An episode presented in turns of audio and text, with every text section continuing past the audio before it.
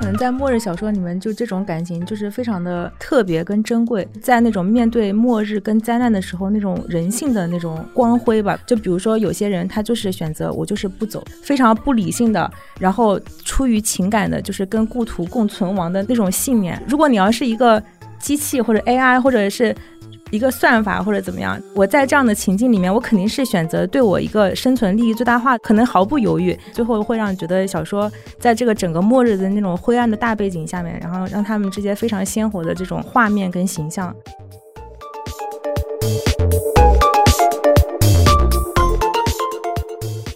很多的中国关于末日后的书写，都是遵循着西方的一种末日后小说的一种套路。比如说有一个呃莱博维茨的赞歌，它里面其实讲的就是核战之后这些科学的知识以一种呃基督教的这种教义的形态去传承下去，然后所有的人会觉得啊这是神的旨意，但在接受神的旨意的同时，他学习到了一些科学知识。就是在中国的语境里，其实我们没有这层关系，所以我看到的大部分都是有一个表层，但是在内核里面，因为它对接不到这个基督教的精神，所以我觉得中国可能还是需要去做一些开拓性的思考。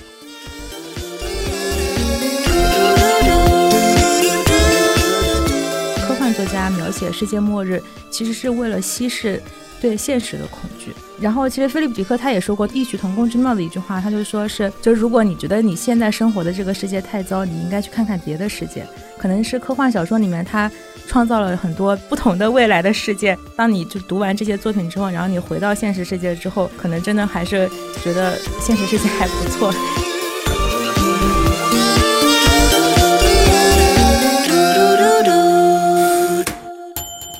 欢迎收听跳岛 FM。今天我们要跟大家聊的是末日小说与后灾难叙事。其实之前的节目里面我们已经提到过斯蒂芬金的《末日逼近》，那么这次我们就更加深入的来聊一聊末日小说。我们也请到了两位朋友，一位是作家陈秋帆老师，Hello，大家好，非常高兴能够来到跳岛 FM。另一位是译林出版社的编辑吴莹莹老师，Hello，大家好，我是译林社的编辑吴莹莹。莹莹是编辑了好几本。科幻作品，我们出版社就是正好有一个科幻的作品线，就是叫《意林幻》系列，然后里面有有一些，比如说包括像《火星救援》，像这种比较乐观的科幻，还有像菲利普·迪克作品集，还有像特德·江的作品，然后也是我在负责的。嗯，特德·江的作品我们之前也聊过，所以。非常欢迎两位，然后我们就想从就是最近疫情阶段，还有我们现在随处可见的这些现象开始聊起。其实我们地铁里有那种广告，上写着说把二零二零一点一点拼回来，是我们重新开始的力量。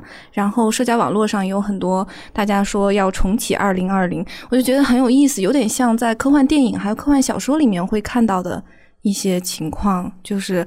已经经历过灾难了，或者说在灾难重建当中，大家怀着一种我们要重建，然后我我们现在承认有这么大的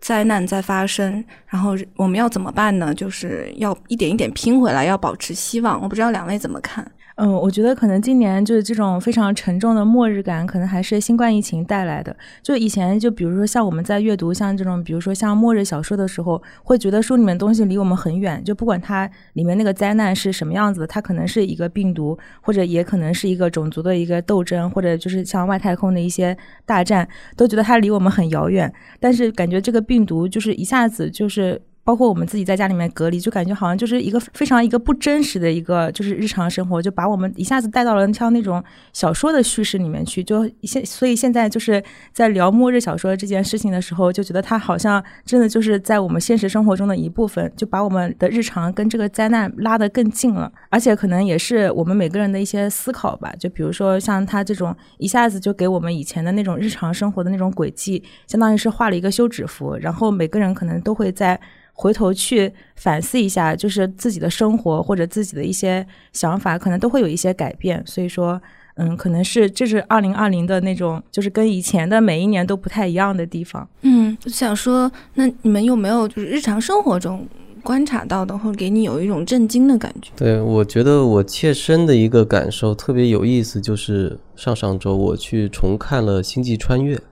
其实上一次看是二零一四年，就第一次在国内公映的时候。其实那时候我没什么感觉，我觉得这部片子就不如诺兰的其他片子，就很平庸。但是前一阵儿我重看的时候，也是在大屏幕上嘛，我就突然觉得这片子怎么这么有力量，怎么这么打动我，怎么充满了这种对末日后重建的这种希望，还有最后用爱来拯救世界的这种很。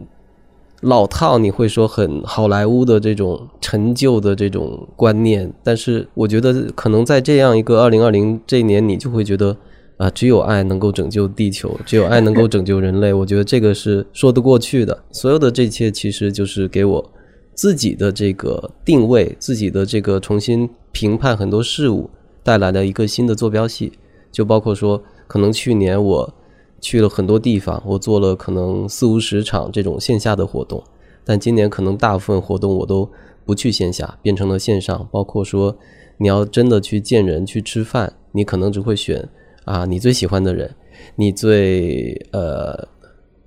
觉得舒服能够跟人去做线下交流的这部分人。但是很多的这种以往的客套啊、应酬啊，你可能都会把它推掉。所以我觉得，对于每一个人来说，他可能都要重新去思考什么对自己的呃人生是最重要、最有价值的一些事情，他会重新有一个排序。对，因为现实变得更加紧迫了。没错，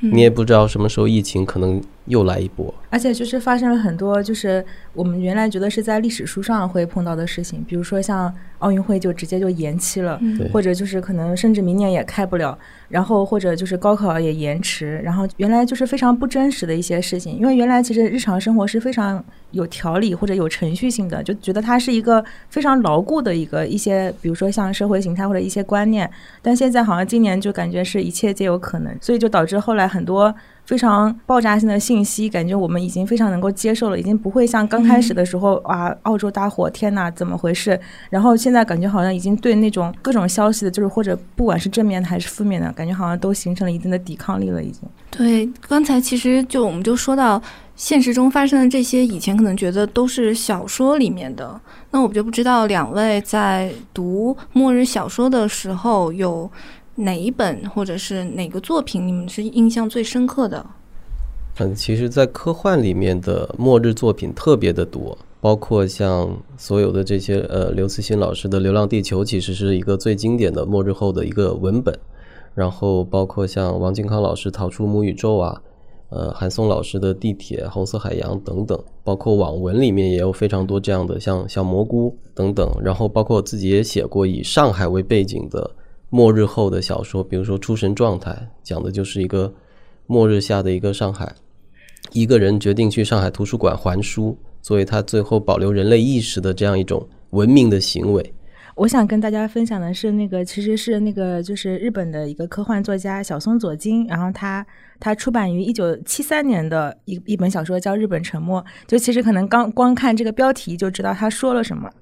然后他那个小说刚开始呢，就是。嗯，一下子就是一个小岛，就它刚开始是感觉好像是一件比较小的事情，就一群科学家发现了一个小岛消失了，然后那个是一个比较小的那个一个海上一个像是一个孤岛的那种性质，然后就大家但是觉得很奇怪，就这个岛就是一下子就是一夜之间就没了，就沉下去了，然后所以呢，嗯，就是一组地质学家，然后他们就组成了一个调查组，然后去潜入那个海底，就看一下就发生了什么事情。到了那个八千米深的日本海沟之后呢？就是发现，就是事情非常的恐怖，因为他们就可能所有的现象，包括它有一些那个海底的一些大规模的一些乱泥流啊，所有各种数据都指向一个结论，就是它并不是那个小岛本身在沉没，是可能日本列岛可能很快就沉没了。所以他们就是这组科学家就把这样的一个结论，然后就带回到了日本政府那边。当然，就是政府刚开始听到这个结论，肯定是首先是打了三个问号，可能或者就打了无数个问号，然后后来就不断的有新的证据，然后让他们政。府或者包括他的一些很多民间组织，当然到刚开始的时候都是秘密的，然后他们终于相信了就这样的一个事实，就是说就是不得不采取行动了。然后，所以他们启动了一个计划，叫“低计划”，因为他一定要就是慢慢的把这个日本的国民还有资产不断的向海外来转移。而且，他这个就世界末日很恐怖的是，他在那个转移的过程中，就是科学家还发现他这个岛屿在加速的沉没，所以很很多计划在被迫的，就是感觉好像非常一个混乱的一个状态。原来可能就是比如说他一年半之内要把这个国民跟财产转移掉，然后他那个因为加速沉没，然后所以很多东东西都被 pack 到一个。很短的时间内，然后就非常的混乱，然后就是讲了这样的一个故事。然后在七月份的时候，然后正好网飞和那个汤浅证明还把这本小说就是拍成了一个动漫剧。然后其实现在还在 A 站在播。它其实不是后末日，它其实就是感觉好像是正在进行的一个末日。那你觉得这个小说它的吸引你的点是什么呢？嗯，他这个小说，他其实可能跟一般的那种科幻小说它不太一样的地方是，它其实幻想的成分非常少。读的过程中，就是会觉得他作者其实是在用。嗯，一套非常详实，然后也非常真实的一些地质学的一些理论，然后来慢慢的跟你讲，就是说这个东西它真的就是马上要发生的事情，而不是说我虚构了这样的一个事情。然后，所以你就会很容易被带入到那种，就是我脚下的这个陆地，它真的是在溶解，在沉没，而且对于日本这个民族还这个国家来说，它可能就真的就不复存在了。然后你可能很容易就会带入到里面去思考，就是到底接下来应该怎么办。呃，我们刚才说的这些末日小说，还有之前提到的 C 分金的《末日逼近》，其实他们都属于后启示录对类型。后启示录它是关注灾难后的废墟景观以及幸存者的生存和救赎。对，它是从启示录衍生出的。启示录是圣经新约的最后一卷，它预言了世界末日。后启示录是以这个末日世界为起点展开延续的想象。二十世纪以前，这个末日情节是从宗教意义上说的，然后之后末日情。节就变成了人们对自己的自身科技滥用以及文明覆灭的恐惧和焦虑，就是它从一个神性的转化到了对于自己发展的一个质疑上面，就是它是有个这样的变化的。那我们就具体到文本当中来讲，就比如说《末日逼近》或者说《日本沉没》里面，他们其实描绘末日的侧重点是不一样的，像是。日本沉默里面，我就阅读的时候就觉得它好像比较多的在讲官方的应对，就是它很多的笔墨是用在描写政府。的处置办法上，就日本沉没，它可能是一个群像吧，因为它的主角是一个科学家，然后科学家他可能就是一方面他是对接政府，然后一方面他也要安抚民众，或者就是他也要去告诉民众，然后他们是怎么样的一个撤离的一个策略或者怎么样，但他可能更多的是在政府层面，因为他是相当于是一个到最后像是一个世界范围内的一个日本大移民的一个状态，他需要一个政府有强有力的那那种组织，然后当然他他也有一些就是对政府他自己的一些。呃反思跟怀疑，比如说它里面有一段，它是从那个科学家那个比较悲观的那种角度来讲，就是他可能已经非常确切的他知道这样的一个灾难要逼近了，但是从他的角度来说，我可能就把这个消息，然后就更早的一天公布于众，然后我可能就可以更多的挽救一些人的性命，但是可能政府的运作它并不允许像这样子的一个操作，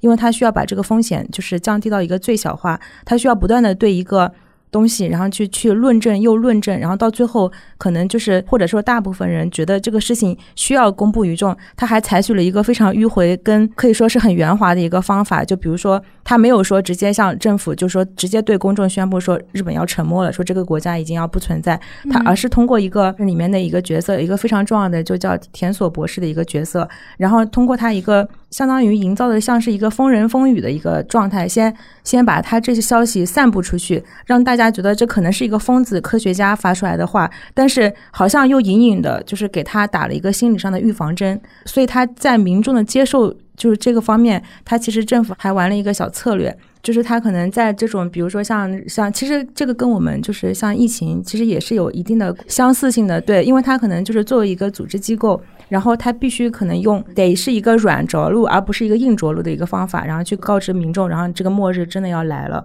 所以说，因为他真的会很怕，可能一下子告诉民众，很多时候很多事情他就会失控的，因为那那种灾难情绪一旦会蔓延开来之后，它其实是根本就不利于，因为当时的日本国民是那个小说里面，它是一亿一千万，然后你怎么样去把这么多人，就是有秩序的情况下，然后尽量的让更多人生存下去，然后逃离到世界的其他地方，所以说这可能是政府面临的一个最大的一个挑战。我觉得他书里面就是讲到了一个比较核心的问题，就是说保密机制。他说保密要分层级，他们刚开始的那个转移计划，那个低计划，它其实是并没有一开始就对民众宣布的，而是是逐渐的，就是在很多节点之后，然后它慢慢的发展，就可能他已经政府的那个预案已经做好了之后，他才慢慢的就是对外去宣布这样的一个事情，到最后可能很多人已经慢慢的去已经接受了这样的一个事实，他其实是有一个打了心理预防针的。所以到到最后，就是会发现他小说慢慢的开展，就像这样的一个就是大转移的一个策略中，就是大部分的民众是非常接受这样的一个事实，因为他们已经做好了心理预期，可能有办法的人就去逃命，没有办法的他可能也认命了，就是或者他出于各种各样的原因，可能就是那个心理层面上他们会更好接受一些。因为我觉得这个这个很有意思，其实它里面不仅讲到了政府的保密，也讲到了他有点批评日本国民对政府的盲目信任。他其实是有那么一段话的。然后其中有一个人叫小野寺嘛，就是这个书里面的主角，他意识到这个问题是比较早的。然后他也有不少的部分是在说，他想要跟这些还生活在很平稳、很幸福的人大叫一声“快逃吧”，对，但是他没有叫出口。就是他是有这么一段话的，我觉得这个就很微妙。是的，就当时我自己在看这个时候，就可能如果是我们自己，可能身为那个科学家的那个角色，可能真的会是想去告诉别人，因为他甚至可能都没有办法告诉他哥哥，就是说你赶快逃去吧。而且你一旦到最后，可能就是那种各方面的资源，你可能会更加的匮乏，包括像飞机、轮船各方面的资源都很更难获取。所以作为一个一个人，就是那种情感上的那种冲动。可能会是想第一时间去告诉身边的所有人，就是你们赶快去逃命吧。但是。出于一个组织机构，一个可以说非常冷血或者说是理智的一个角度，你可能为了拯救更多人，为了有秩序的去撤离，他只能把这个秘密给吞在自己的肚子里面。所以他还到最后他还是忍住了，他没有跟他哥哥讲。当然，当当他知道他自己的哥哥其实是有这样的一个去国外的一个工作机会跟计划的时候，他真的就是冲动到就是就是抱住他，就是想就说你赶紧走吧。但他哥哥可能也很纳闷，为什么他会那么高兴，他自己要到国外去，因为他那个时候还不知道就是。这样的一个秘密，嗯，就刚才说到那个盲目信任，他书里面说是日本国民与政府指挥者之间的一体感远远超过乡党意识，在危机时刻也保持温顺懂事的态度。然后这个这个就是一个挺鲜明的对比的，因为更多的笔墨是用在政府科学家这一面嘛，然后但是他也写到了。就是国民的态度这这个方面。是的，就是因为其实比如说像《日本沉没》，它这个小说，它如果从末日的这个角度来说，它还是局限在日本这个范围内的，所以说它可能还是有很多的笔墨是在表现日本这个民族它它的一些国民的一些特性，因为它可能就比如说像这样的一个灾难发生在其他国家，它可能民众他不是这样的反应，他对政府就不是这样的一个依赖或者一个信任，他可能就是更早的会爆发出各种各样的一些骚乱，也是有可能的，因为它毕竟就是他。那个小说，它的设定是只有日本这个国家是沉默的，而不是说全世界都沉默了。对对，嗯。哎，刚才也说到，就是说这个小说它虽然是七十年代出版的，但是它是在一个日本经济的一个非常繁荣的上升期出现的作品。是的，小松左京他其实，嗯，虽然说他这个小说是一九七三年出版的，他其实，嗯，刚开始动笔的时候才是一九六四年，就一九六四年正好是就是东京。开奥运会的那一年，就所以说他这个时间点就是非常值得，就是让人家思考，因为那个时候日本真的是经济飞速的腾飞，因为当时就是二战之后，他就开始经济重建嘛。然后经过五十年代、六十年代那个发展，然后六四年是他们开奥运会，然后包括后来的那个七零年开那个大阪的那个世博会，然后当时就是整个日本民族是以一个非常进步腾飞的一个姿态，然后就是重新出现在世界的这个面前的。然后所以说那个时候就是小松左京他自己就动笔去写这个这样的一个就是民族的一个灾难，他其实是跟他的主旋律是非常不一样的，因为他的主旋律是那种包括他的一些民众，然后他就是会觉得我的经济在发展，然后。我们对未来是充满信心的，我的收入肯定是会增长的。然后我我辛辛苦苦的工作，然后比如说我去还房贷，然这个房子是属于我的，就他对未来的是有一个非常美好的一个图景的，包括他们自己有一些像什么经济发展计划呀，然后什么收入倍增计划，都是在非常就是真实的进行中的。但是呢，嗯，其实也是比较凑巧的是，到一九七三年，他这本小说发表的当年，然后日本其实是在经济上是有一个小的挫折的，包括他们有一个是那个石油危机啊，还有一些物价方面的一些问题。然后，所以当时这个小说出版的时候，可能就他这个书名，就是日本民众当时也因为这个经济上面的一些一个休止符，他一下子就被这个书名可能打动了，所以当时就这本书当年在日本出版，可能一年就差不多卖了四百万册，感觉是一个超级畅销，可能正好也契合了那样的当时的一个心理吧。但当时他写作的时候，其实是一个日本经济发展的非常好的一个飞黄的那个时期。嗯，对。对，我发现这些科幻小说家往往有一种杞人忧天的这种，是的。就当你是一个盛世的时候，他往往会跳出来说一些不合时宜的话。对。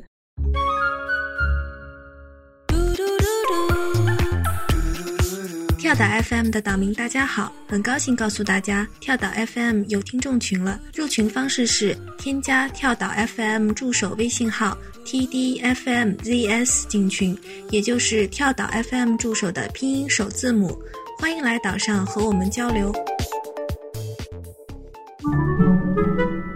如果说日本沉没就是在描述末日即将来临的那个景象，有很多的小说都是在说末日。到了之后，然后整个秩序崩溃，可能也是陷入了无政府状态，但非常黑暗。末日小说里面经常会描绘的景象，因为在一个没有秩序的状况下，非常极端的环境里，那种权力关系会更加裸露出来。是的，他那个就包括在那个克马克的那个路里面，长路里面，他那个也是人吃人，因为他他可能就是因为末日，他就是把那个生存的环境已经恶化到一个最原始的一个状态，他已经不是在谈生活了，这个生命本身的那个存在，他可能就要牺牲很多伦理上面的一些东西，然后他已经把就是人类的文明已经剥离到一个最裸露、一个最最原始的一个状态去讨论这件事。嗯，像路里面他就是吃人的人是坏人，对他就是有一个像这样的一个关于好坏。的一个标准的一个讨论，就这可能是后面就如果是说他那个对于生生存的那个讨论，就第二步你可能就是会去探讨，就这样的一个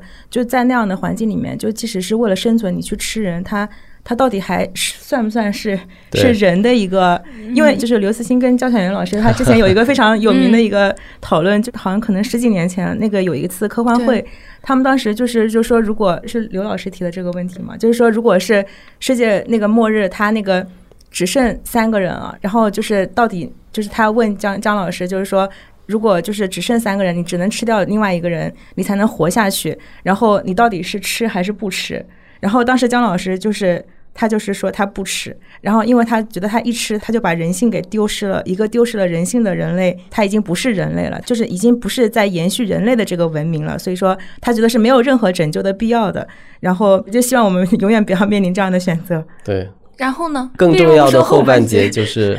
刘慈欣 老师说，如果是我，我会选择 吃掉那个女主持人。其实，在场有另外一个女主持人。对，所以后来网上有非常多的关于这件事儿，就变成了一个段子。对对，大家说，那你出于人类文明延续的需要，你应该把自己给这个女主持人吃了呀。因为女性能够繁衍后代啊，对吧？你吃了它，你自己你孤雄，你也没有办法繁衍。对啊，这是怎么想的？为什么要吃这个？呃，我觉得应该是临时临时想的这样，没有经过非常缜密的一个辩论。对，其实 就是我觉得，就是科幻作家他习惯于在一种比较极端化的情境里去想象一种可能性嘛，就是所以在当时其实是呃有点像是开脑洞这样的一个方式，但是我觉得这个就是会。引起大家很多的思考。是的，因为我自己个人是就是在这方面，我可能是站姜老师。嗯，对，嗯嗯，对。其实以前有一个学者问过我说：“你们中国科幻圈是不是有厌女症啊？”对你展开，这不太好展开啊。这可能是比较难展开。陈陈秋川老师之前有过关于这个方面的讨论，就是说国外的科幻编辑看到中国的科幻小说，会觉得哎，为什么这里面的女性的形象都如此的相似，如此的天真，如此的单薄，是吧？对，其实我觉得从自我批判起比较好吧，就是包括我自己的作品嘛，对，就是被翻译过去之后，因为我的美国编辑她是一个女性嘛，然后她就会说：“为什么你老是要用 innocent、fragile、天真的、脆弱的这样的形容词反复去形容你的女主角？而且你的女主角为什么一直要等着男主角来拯救她？为什么你这里面所有的女性角色都是被侮辱与被损害的？”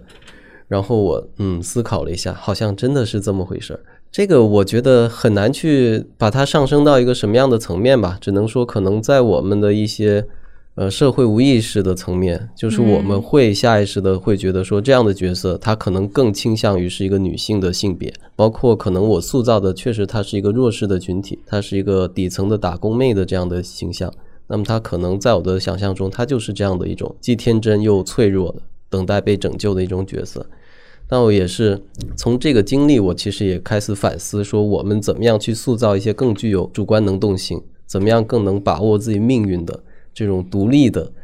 呃强有力的女性的角色，我觉得这可能是一个挺大的一个挑战。然后你就把你这个发现放到会议上去，跟其他的科幻作家分享。对我其实这几年一直在讨论这样的一个问题，因为我放眼望去，就是在科幻，尤其是中国的科幻作品里面，就这种对于女性的刻板印象，就是你一。随便翻起来一本书，就是长发飘飘、白色连衣裙、胸部高耸的这样一种女性的形象，就是你会觉得特别的嗯司空见惯。然后，然后即使是比较正面的形象，也比较圣母。对对对，要不就是摧毁人类的，是吧？按动这种按钮的，然后背叛了人类的，全都是女性。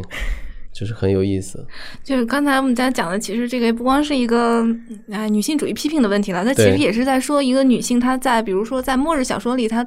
呈现的这个形象是什么，她的作用是什么？对，像在路里面那个其实有一个非常重要的角色是妈妈，妈妈是缺席的，嗯，就是小孩的妈妈。对，但她好像是我记得在电影版里，可能最后。她是有呃小男孩，他最后被另外的幸存者找到了，在海边。然后我记得可能是一个类似于妈妈这样的形象，对，就他最后了给大家一个比较温暖的、带有希望的一个结局，就是小男孩找到了自己的母亲。就我觉得这个还是蛮有深刻的意味的。嗯，对，因为他的那故事设定就是男人吃女人，对，然后这个女人她不愿意被强暴，不愿意被别的男人吃掉，所以这个妈妈她就选择了自杀嘛，自强的道路。对对对对，所以这感觉是东西方都是一样的，它会有这样的一个权力结构在。嗯，对，就包括像那个阿特伍德那个使女的故事里面，她其实就虽然说是女性，她因为她那个生育的资源，她到最后她已经变成一个稀缺的东西，就是感觉好像她是变成一个财富，所以说感觉好像她也是被物化的。对，她的设定也是一个核战嘛，所以说很多女性她已经丧失了生育能力，就为了繁衍下去，然后有生育能力的人，她就会被就是作为一个资源，然后保存着，然后可能分配给需要的。人使用，所以说它也变成了一个非常物化的一个资源，然后也也是稀缺的。但是它它是没有说我可以选择谁谁的，它也是完完全是一个被选择的一个状态。然后它也是一个女性作家一个塑造的一个形象。我觉得特德江可能就不会这么做吧，我在想。对，因为特德江好像经常被称为科幻鸡汤，因为就比较少见。就读他的那个小说，就是感觉好像就是虽然说是世界末日，但是还是就是我们。用爱征服世界的那种有温情的那个部分在，就包括他那个像那个他的那个新结集的那个呼吸，他其实是一个非常压抑的那个一个短片，就是他那个主人公他发现他的那个世界其实是慢慢的走向消亡的，其实相当于是就是你在一个窒息的一个封闭的一个环境里面，他的那个。就是那个气压差，就它里面小说里面的设定是一个气压差，然后它慢慢的归于零，然后其实你如果没有这个东西，它那个那个主人公他们那个种族，他其实是没有办法继续生存的。然后当他得知就这样一个注定消亡的一个秘密的时候，但是他还是。就在结尾的时候，时候他还是升华了一下，他没有完全就是止步于那种非常绝望、非常让人窒息的那种氛围，他就是就是还是升华到就是说，即使是他最终会消亡，然后他这样的一个存在，他的过程还是有意义的。就包括他创造的，你就很容易会带入他那个机器人就是我们人类。他其实小说里面他并不是讲的是我们人类自己，但就是说他还是比如说注定一个消亡的一个过程中，你产生的一些文化，产生的我们的科技、我们的建筑。就是它这样的一个智慧的花朵，它还是有存存在的意义的。所以说，读他的小说就是会感觉会很治愈，它不是一个彻底的悲观的一个，就是那种就是末日感的那种氛围。对我发现特德·江其实在他很多的小说里，《你一生的故事》啊，然后《软件生命体的周期》啊，其实都是类似的。是的，是的。就是他最后虽然就是会整体是一个悲观的，但是他会觉得说个体还是要抱有希望，这种希望可能就是来自于这种爱。是的，对。你刚才不也说《星际穿越》？你在看的时候，你觉得这个爱并不是虚假的，它是很有力量的。对对对，其实我是这次看我才觉察到这一点，因为它其实讲的也是一个末日后的地球上的人类已经没有了希望，像玉米啊什么的这些庄稼都没有办法再生长，然后沙尘暴经常会肆虐，非常恶化的一个生态的一个状态嘛。所以人类除非向外太空去寻找出路，那么他最后给出的答案其实。他没有一个机械降神似的说来了一个异星的生命、智慧生命把自己给拯救了，但是他最后给出的答案是未来的人类回到现在，在木星轨道上放置了一个虫洞，其实拯救了现在的呃人类，就是拯救了自己的祖先，所以他其实最后还是用这样的一个循环、一个闭环来结构整个故事，然后他说爱是一种。超越了四维时空的一种力量，嗯，它能够去连接宇宙间，可能是相距甚远，可能是多少光年之外的一个不同的两个个体。就这种力量的强大，可能是我们之前呃从未想象过的。所以我觉得这点非常的有意思。包括那个海瑟薇，他其实在飞向太空的过程中，他其实在飞船里面。他与另一个等于说是高维的生命有了短暂的接触嘛，然后最后到结尾的时候，你会发现是 Cooper，就是马修男主，他在穿越那个五维空间的时候，他自己伸手去跟海瑟薇有了这样一个跨越时空的这种接触。但我觉得就是爱好像是一个比较把把人还有把这个作品啊比较往上拔高的一个，就是让人看到一个崇高的就科幻的崇高的一面，然后食人可能就是。比较冷酷，可能是最极端的一个最最糟糕的一个情况。是的，就是像菲利普迪克他在那个《仿生人梦见电子羊》里面，他的小小说设定也是核战之后，但是他那个时候他比比那个路就比克马克那个路，他他可能就科技更发达一些。他那个时候就是说，因为地球人他已经具备就是移民外星的能力，所以说核战之后，他地球其实是被抛弃的一个状态。然后就是说，人类大部分其实都已经移民到外星球去了。然后而且那个时候就政府还为了鼓励你就是移民到外星球，因因为有有些人他其实不愿意离开就是地球这个家的，虽然说他这个生生存环境已经非常糟糕了，然后他鼓励你就到外星球，然后他就是给你配备一个仿生人，然后跟你一起就相当于做做你的奴隶嘛。然后但仿生人他有有一些部分的人，有一部分人他是其实是一个觉醒的一个状态，他是。不满足于被奴役的，然后他就想往回逃，然后往回逃呢，然后地球上他就专门像有一种类的人，就其实叫赏金猎人，他其实就是去来追杀仿生人的。他那个小说就是为什么会想到爱，就是会想到他呢？因为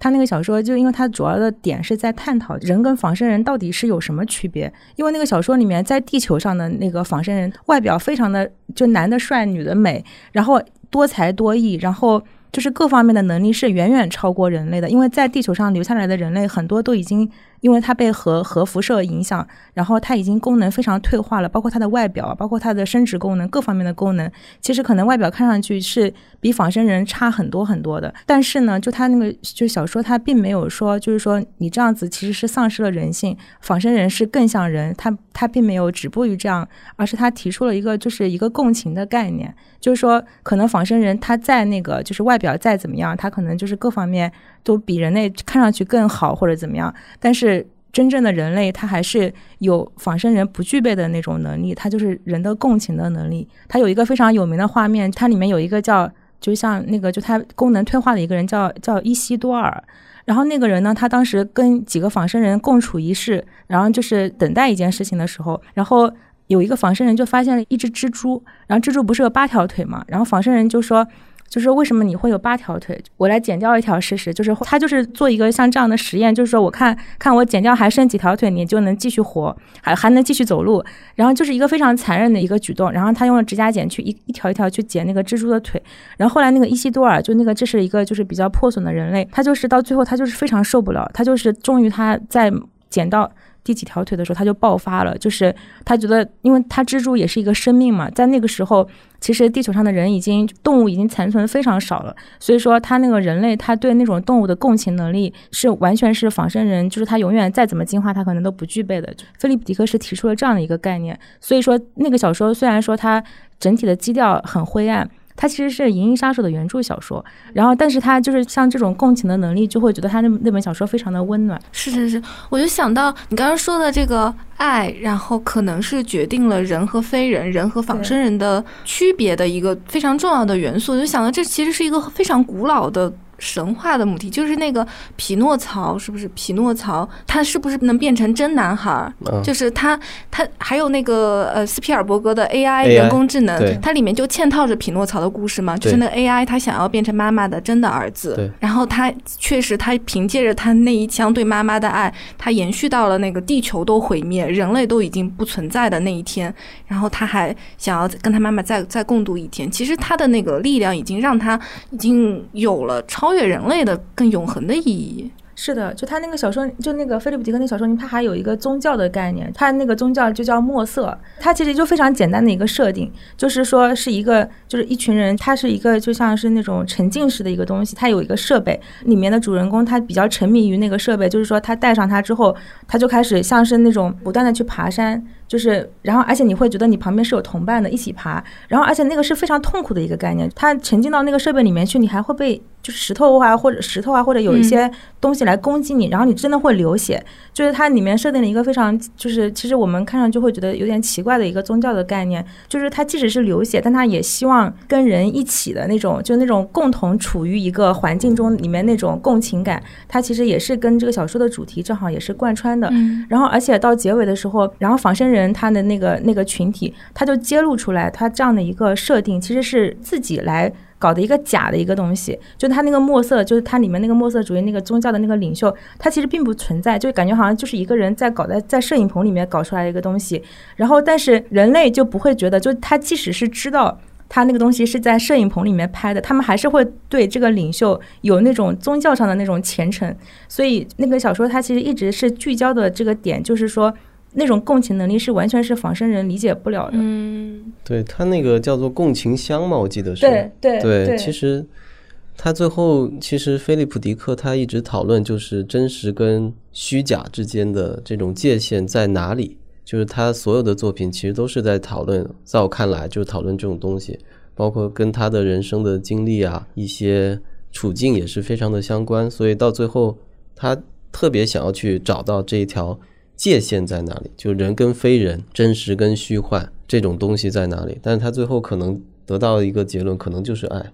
就是这种共情的能力。嗯，对，我觉得这跟科学里面很多的发现可能也是有关系的。就是说那个镜像神经元嘛，就是你怎么样去感受别人的痛苦。嗯，就当你看到别人在痛苦或快乐的时候，你是否脑子里的某一个特定的区域能够被激活？就你能够。呃，感同身受的那种，呃，去跟别人发生共情，这可能就是人类文明能够超越个体的存在，去形成这种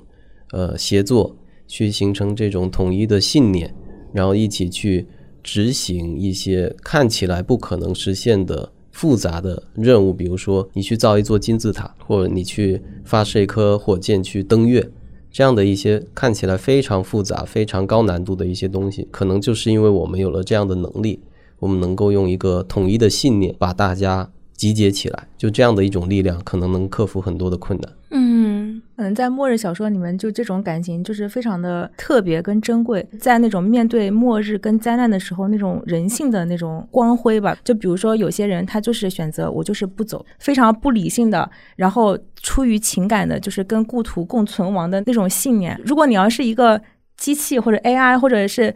一个算法或者怎么样，我在这样的情境里面，我肯定是选择对我一个生存利益最大化，可能毫不犹豫，最后会让觉得小说在这个整个末日的那种灰暗的大背景下面，然后让他们这些非常鲜活的这种画面跟形象。对，这让我想起科马克那个路里面，其实我印象特别深刻，就是那小男孩一直在问他爸爸说：“我们不会吃人吧？”就是他一直在反复的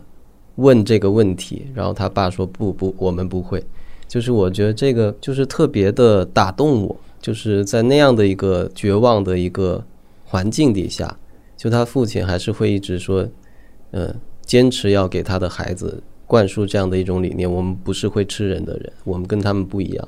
就这个，我觉得可能就是最后的一点希望所在。是，所以说保持希望，所以我就说，嗯，我不太赞成说 特德·姜是科幻鸡汤。我觉得他那个是一个是一个带引号的了，就是他就是说，就是就不是广泛意义上的那种所谓的鸡汤，他就是说，可能看完他的小说，你会有被治愈的感觉。包括可能就比如说人类的存在，如果你要是光从一个结结局或者上面来讲的话，可能是毫无意义的。但是它这个过程赋予了它你没法替代的，然后你人就是对人性的那种叫信念吧，可能是就是还是会觉得啊，好，我活着好像还是有意义的。就是他是会让人有这种感觉，就包括他他那个有一篇就是那个焦虑是自由引起的眩晕那篇，然后因为他那个设定是就是说那个时候它存在多重宇宙嘛，就你可以跟不同时间线就平行时空里面的人可以互相的去去甚至建立联系，跟可以跟他一起做一些事情，然后他的那个信念就是就是因为他他讨论了很多就是不同的点，然后他其中有一个点就是说就是因为比如说你。平行时空里面的你，然后你在一个事情之前，就比如说你面面对一个选择的时候，你可能是做出了错误的选择。然后，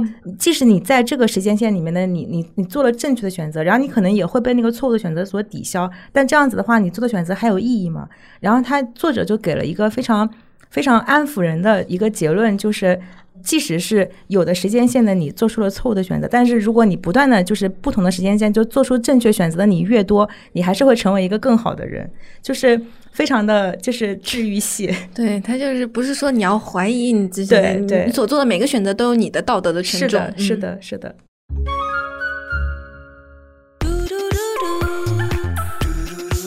跳岛 FM 的岛民，大家好，很高兴告诉大家，跳岛 FM 有听众群了。入群方式是添加跳岛 FM 助手微信号 tdfmzs 进群，也就是跳岛 FM 助手的拼音首字母。欢迎来岛上和我们交流。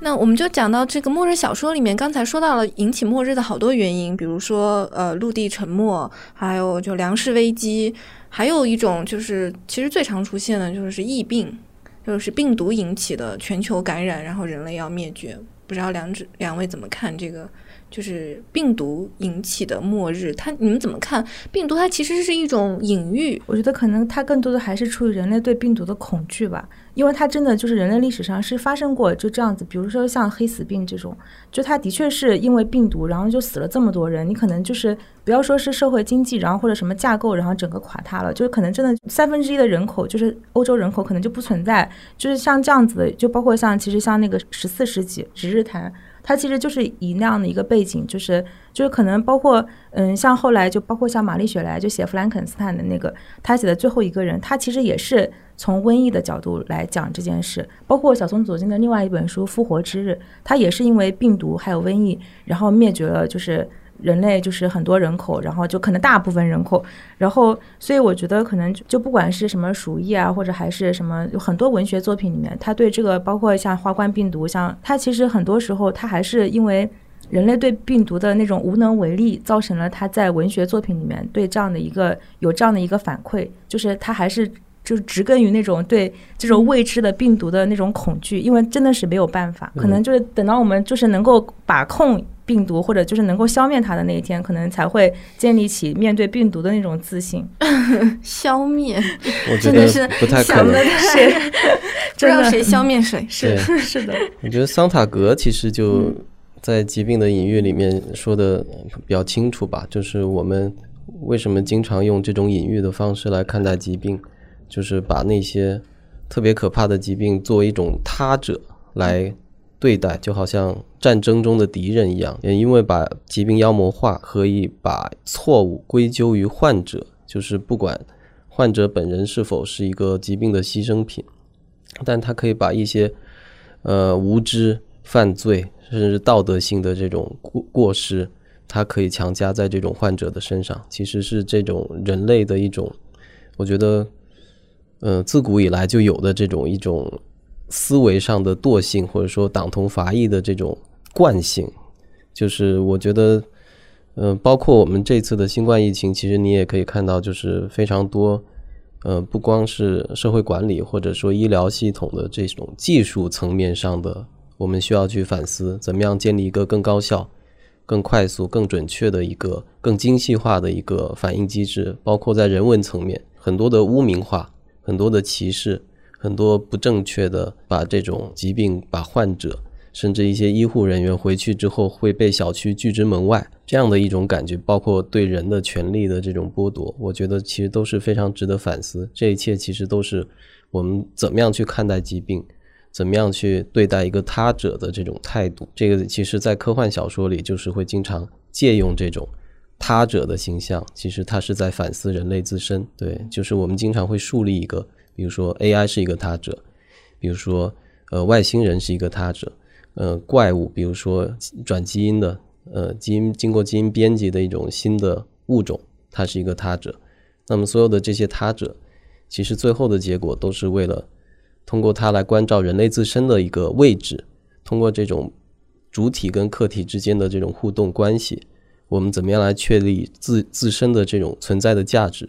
以及我们的边界感在哪里，我们的这种道德的底线在哪里？我觉得这些都是。可能我们在这次疫情，或者说借助于文化、文学、影视等等所有的媒介，我们都可以去利用他者，不管是疫疾病，或者说其他的这种他者形象，我们可以去探讨、深入探讨的一种母题，就是这个目的。不是，这是什么意思呢？就是您说的这个他者，是说我们把疫病当成一个他者，我们把患者当做一个他者。这个是什么意思呢？他者就是跟我们不一样的人。嗯，如果一个人得了疾病，你就甚至剥夺了他做一个正常人的权利。就比如说，他很享有的一些正常的一些权利，你都把他剥夺了。比如说，一个人来自武汉，你会认为他是一个可能潜在的携带病毒的一个这样的人，你会把他区别性的对待，就哪怕他。已经证明了他是一个不携带病毒的这样一个人，你可能会酒店不让他住，或者说一些对对对交通工具对，其实就是说对，其实我们就是在科幻小说里、科幻电影里，我们会通过不断的塑造他者的形象，然后来反思人类自身的这种。比如说有没有具体的作品？嗯，很多呀，我觉得就是最近，比如说。在上呃北京电影节，它就是重映了《黑客帝国》三部曲。我觉得这个就是一个特别典型的，就是在里面，它其实是有两层世界，一层是在虚拟的世界，但是虚拟的世界其实看起来像是我们现实里的正常的生活。但是另一层是真实的世界，真实的世界是一个末日后的一个景象，就是人类已经被机器所圈养，缸中之脑。对，作为一个人体的电池所存在。那么在这里面，其实他探讨的很多问题，包括机器作为一个他者，然后人类其实，在机器的眼中，它也是一个他者。就是在那个 Morpheus 说，你们人类就像是地球的癌细胞一样，你们不断的增殖，不断的去争夺其他物种的这种生存的空间和资源，这是一个互为他者的一个形象。所以，他其实这样的一个探讨，他借助两层的世界，借助两种。不同的文明形态，它其实带出了很多问题。这种问题可能是当我们以人类作为一个中心去思考的时候，你其实无法意识到的问题。你会觉得啊，我人类就是进化树顶端的这种生物，那么其他一切的生命形态都应该为我服务，为我奴役，为我使用。但是如果你站在病毒的那一端，你可能就不会这么想，所以我觉得这可能就是科幻小说所带来的一个特别大的立场上的转变，视角的转变。你能够揭露出一些你之前无法看到的一些事物、一些真理。对，这其实有一种是主体堕入他者的恐惧，就比如说我们都很害怕变成丧尸，对，丧尸就是一个绝对的他者。对，对，上影节我又看了一遍是呃《僵尸世界大战》，我就觉得。特别爽，就是在大屏幕上看丧尸片。现在就是为什么这么火嘛？其实它就是有一个主体变成客体、变成他者的一种过程，就会有带有这种恐惧感。你就是看着身边的，包括你的亲人、你的爱人，然后变成一个反过来就是一个完全跟自己不一样的一个呃生物生命，或者不能叫生命，就是一个客体，就它可能不具备有正常的意识，不具有正常的这种情感，然后你要躲避它，你要。逃命，甚至你要杀掉他，就这样的一种纠结的一种关系，我觉得会特别的有意思。就是说，丧尸跟病毒的关系啊，我看一篇文章说，丧尸是病毒的变体。就比如说，我们你可以通过想象丧尸来想象我们为什么这么害怕病毒。不知道你你们两位有关注那个丧尸相关的末日题材吗？丧尸片儿我倒是看了很多。对，丧尸我觉得就是病毒的一个具象化的呈现。对，包括 Netflix 特别火的那个《王国》嘛，出了两季，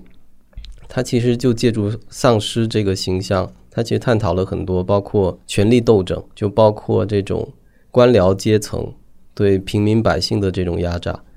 包括这种呃宫廷里面的这种权谋之斗。所以，其实丧尸，我觉得做一个文化符号，它承载着非常多的他者的形象。就是人的很多的恐惧感，而且还有另另外一个，就是它很好的体现了一个叫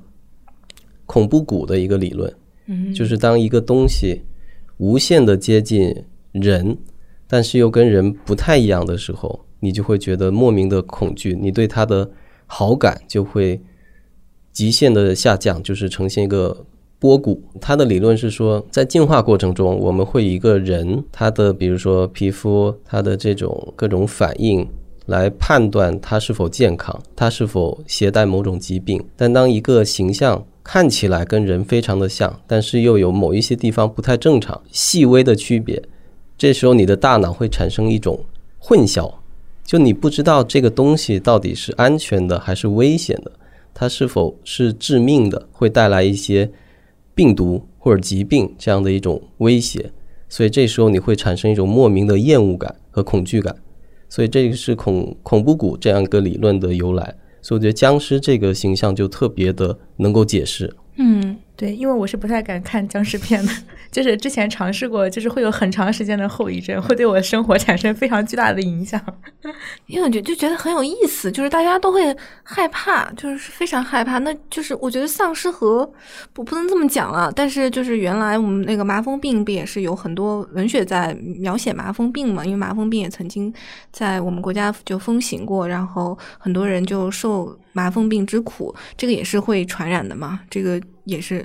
就是很多人得了以后也是就面目全非。然后像像马云就写过，就虚构里面就写麻风病，他他描写的那种恐怖感和战栗感，我觉得就是和对丧尸的恐惧是差不多的。其实是一种，就是我会不会变成那样的一种害怕。对，因为你可能看到一个长相，可能是你非常熟悉的一个人。但是他的某些行为举止，或者他的一些眼神、皮肤分泌物，就不是一个正常人的状态。这时候，其实你的大脑会本能的觉得，这人是不是生病了？这人是不是得了？什么奇怪的病症，携带了？一些什么奇怪的病毒？就你会有一种又觉得熟悉，又觉得很陌生的这种感觉，最熟悉的陌生人的那种感觉。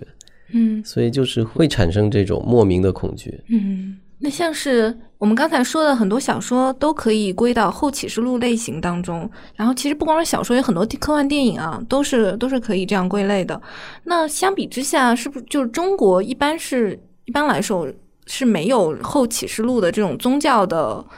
背景的？那我们中国的书写灾难和末日的这样的作品，你们觉得就是它是遵循一种什么样的逻辑呢？很多的中国关于末日后的书写都是遵循着西方的一种末日后小说的一种套路。比如说有一个呃莱布维茨的赞歌，它里面其实讲的就是核战之后这些科学的知识以一种呃基督教的这种教义的形态去传承下去。然后所有的人会觉得啊，这是神的旨意。但在接受神的旨意的同时，他学习到了一些科学知识。就是在中国的语境里，其实我们没有这层关系，所以我看到的大部分都是有一个表层，但是在内核里面，因为它对接不到这个基督教的精神，所以我觉得中国可能还是需要去做一些开拓性的思考。嗯，它这个可能也是因为文化背景的不一样，嗯，就是因为中国他对那种世界的认知是会觉得是是世界是轮回的嘛，比如说我在就是在世来世，就他其实这也是佛教的里面有一有有一些。观念，但是因为基督教里面它是有一个末日的一个审判的一个概念，但是我觉得它有一个共同的地方是，就是人会对那种不确定或者对未来，它是他有有那种就是对未知，他是有有忧患跟有恐惧的，所以说在这个就是在这种情感上面，他可能是有一定的共同点的。科幻作家描写世界末日，其实是为了稀释。对现实的恐惧，然后其实菲利普迪克他也说过异曲同工之妙的一句话，他就说是，就如果你觉得你现在生活的这个世界太糟，你应该去看看别的世界，可能是科幻小说里面他。创造了很多不同的未来的世界。当你就读完这些作品之后，然后你回到现实世界之后，可能真的还是觉得现实世界还不错，就可能会有这样的一个 看了《使女的故事》，觉得我们现在还可以。对，是的，是的。就看到大家过得都这么惨，是的，我就感觉自己过得还可以，就这种感觉。看科幻有治愈的功能，是的。但我看了一个说法，就是说，像是中国也有洪水末日嘛，也有洪水末日，但是中国的洪水末日是其实是缺乏悲剧意味的，因为它讲的是人定胜天，对，大禹治水，对，拼搏精神，对对对，对，其实蛮有意思的，就是虽然它跟基督教里的洪水都是来自于呃上天的一个惩罚，等于是这样的一个东西，但最后。它导向的一个结局是不一样的。在西方的语境里，它其实是一个上帝惩罚人类，然后最后他需要去重建整个文明，等于说是诺亚他用方舟保存了一部分的物种以及文明的种子。但在中国里面，其实就是大禹治水嘛，就是三过家门而不入，就是有一种特别 主观能动性的胜利，革命乐观主义精神。对对对。就刚才说到洪水啊，就其实，嗯，关于瘟疫啊，关于就是帆船事件啊这种比较大型的灾难，中国，嗯，不是没有这种书写，其实也是有的。但是有意思，就我看到的，像是它都是用那种志怪。呃，灵异故事这种方式把它写下来的，像栾宝群就梳理过《有鬼一传》啊，《生魂带锁》，说的就是它其实是一种预知灾难，就是说这个大灾难即将来临之前，有的人可以看见这些人，就是这些人，他们在船上，其实他们都披枷带锁，就是他们都毫无生还的可能性了。其实就是中国的这种灾难书写，它是有一种说是预知，然后就是讲一种命中注定的这样的感觉。但你其实回到，比如说最初的《瘟疫年记事》，就是它其实里面写到，在伦敦的街头嘛，就是他会有一些人在大街上，他就看到啊，天上突然有了一些怪异的景象，就是感觉好像是有一些人抬着棺材走过去的这种。就他其实是把这种预言放在一个基督教的这种意象里去呈现，所以觉得这可能都有，只不过中国他用了志怪。鬼怪的这种故事去呈现，包括像韩松老师他写过一篇，嗯，我特别喜欢叫《再生砖》，它是一篇短篇小说嘛。他写的其实是汶川地震，然后就是在当地要有这样的重建的项目，然后他会发现，在这些砖块里面，其实就寄托了一些死者的这种意识。对，所以其实它你可以把它理解成一个志怪的科幻形式。我觉得这也是非常有意思的一种一种想象，真的是，因为它是取材于灾难的一种故事。对，它其实是灾难，但是它又用这种你不能用纯粹的科学去解释的这样一种设定，等于说是，但是它又扮演着这样的一种角色，就把生者跟死者用砖块这样的一种形式去连接起来。对，就我觉得还很巧妙。我我是觉得好像中国科幻，就他就是他写灾难已经写的特别的多了。我觉得跟他的记者身份是有很大的关系，就是他很多的大的事件，他可能是会在第一线，对，然后他能接触到很多第一手的资料，就他对这种大灾难、大事件会更感同身受一些，对。所以会说科幻是另外一种高密度的现实主义，其实它的很多取材灵感是来自于现实的材料。没错，是这样的，而且他能够写出传统现实主义所无法表达的一些层面，更幽暗的层面，就是这种突破了我们所谓的唯物主义观，它能表现的一些层面。对，你说幽暗是什么意思啊？呃，幽暗其实这个词也是来自于王德威老师，就是他在。呃，形容韩松的作品的时候，他会觉得说里面有一种幽暗的中国意识，就是包括宋明伟老师会说啊，科幻是书写不可见之物，就是很多可能在我们主流的呃，包括主流文学的这种呃书写里面，你可能看不到的一些意象、一些议题，可能在科幻里你都能找到这样的一些存在，对，包括生态。生态灾难，包括一种权利，然后包括性别、种族、种群这样的一些呃比较尖锐的议题吧，它可以通过科幻的形式去进行表达和探索。宋明伟说，中国科幻经历着正在经历着股新浪潮，你们觉得是这样吗？对。而且就是，嗯，就感觉可能是不是科幻的发展，它可能跟一个社会、一个经济，它它有一个上升期，它还是有定有一定联系的。就好像欧美当时的那个科幻的黄金时代，它其实也是处于一个社会经济高速发展，就是人要走向太空的一个一个阶段。我觉得它可能在某些方面跟中国的当下是有一定的就是相似度的。所以说，我自己对就是中国的科幻，就是近近些年的发展还是比较有信心的，就感觉还是革命乐观主义 相信未来。是的，对宋老师对他借用的这个新浪潮嘛，其实，在新浪潮，它其实，在科幻的历史上，它有一个特定的用法，其实是在欧美文学。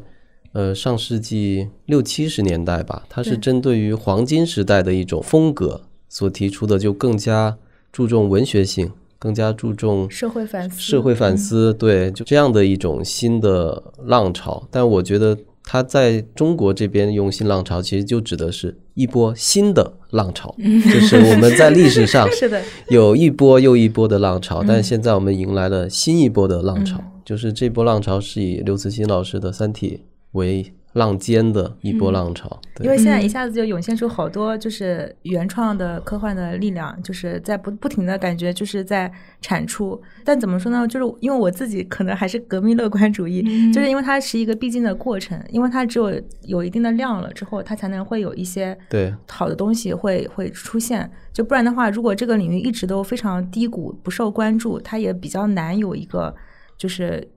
较一个更加广阔的发展吧。那嗯，就是莹莹，你也是做科幻出版，比较比较专业，在那个耕耘国外的科幻作家。那你就是在你看来，这个差别在哪儿呢？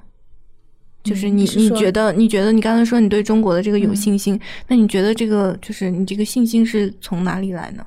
信心就是我觉得是来还是来源于，就是它可能就是科幻这个文学，它本身有一个发展的曲线，就就是就是我自己是觉得中国现在的科幻发展是处于那个黄金时代跟新浪潮的之间的那种那种时期，它是就是它是跟那个社会经济的发展，包括人对那种。就是对整个经济的未来的那种乐观，还有包括就是整个它是相匹配的。就是可能经过一段时间的那种乐观主义之后，它会陷入某种反思，或者就是一个悲观的。像西方科幻现在很多，它可能它已经聚集到一些一些别的焦点，比如说它一些什么平权啊，或者就是有一些少数族裔，它可能已经转入到另外一个时代。但是我们国内还是处于一个比较就是像那种就是更符合可能是那种就是叫什么。科幻初心的一个状态，就是那那那个那个那个，对我自己是从一个就是那种发展的一个趋势来来讲，我我自己是所以才才会觉得，就是国内的科幻它是处于一个像那种就是他们当时经典科幻存在的一个时期。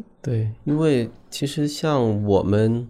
从小就是接受科幻这个概念，其实都是从欧美黄金时代的那些作品，阿西莫夫呀、克拉克呀、海因莱因啊，就是这些。比较经典的这种作品开始，所以我觉得它对我们的美学的这种趣味偏好都有非常大的影响，就也包括这个影响会渗透到，比如说出版、呃期刊编辑的这种偏好，所以他会更多的选择这样的一些作品，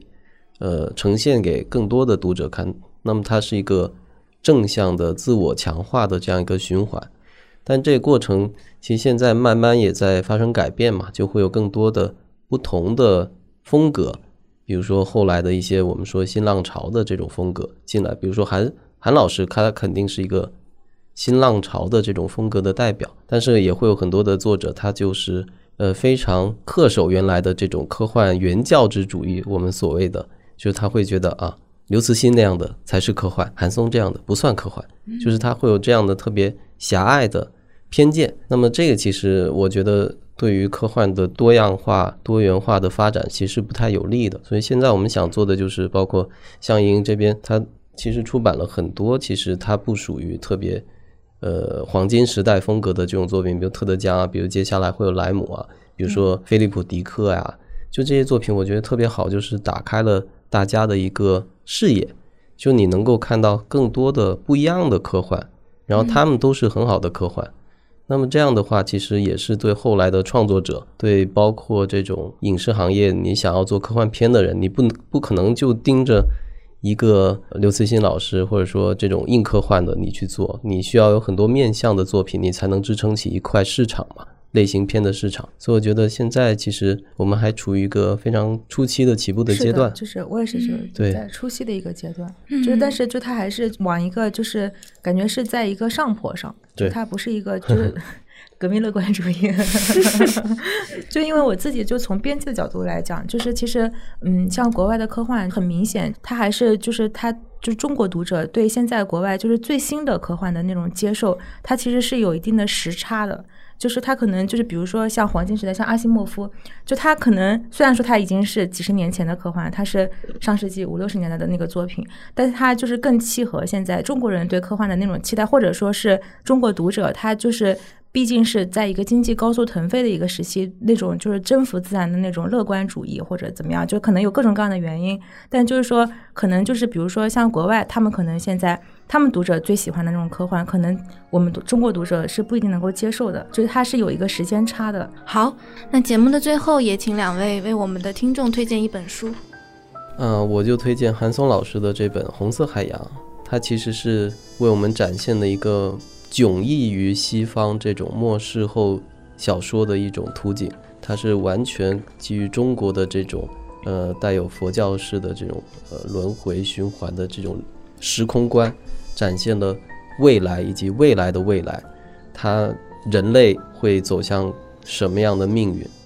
我就给大家推荐一个自己特别喜欢的《仿生人会梦见电子羊吗》，是美国作家菲利普迪克的。然后其实也是《银翼杀手》的，就是科幻电影经典《银翼杀手》的原著小说。然后这本小说呢，它跟《银翼杀手》的那种氛围是非常不一样的。然后它。嗯，设定就是核战之后，然后放射成让地球上的动物啊各方面都濒临灭绝了，然后地球不适合人类居住，但是还是会有一些人就不不忍心离开地球这个家园，然后留在这个地球上。然后他他其实是并置了一个人跟仿生人的这样的一个概念，就是仿生人是非常光鲜亮丽的，但人是感觉好像不仅缺乏人的外表，然后可能在性格上面或者能力上面都有。比仿生人都不如的那种一个一个设定，但是就这本小说，它让你非常温暖的地方是，就是它的那种共情的那种能力，然后感觉好像就是还是让你看到了人性的那种光辉。即使是以后我们可能科技发展造出了很多非常厉害的仿生人或者怎么样，但是真正的人性的那种共情的能力，生命跟生命的那种温存，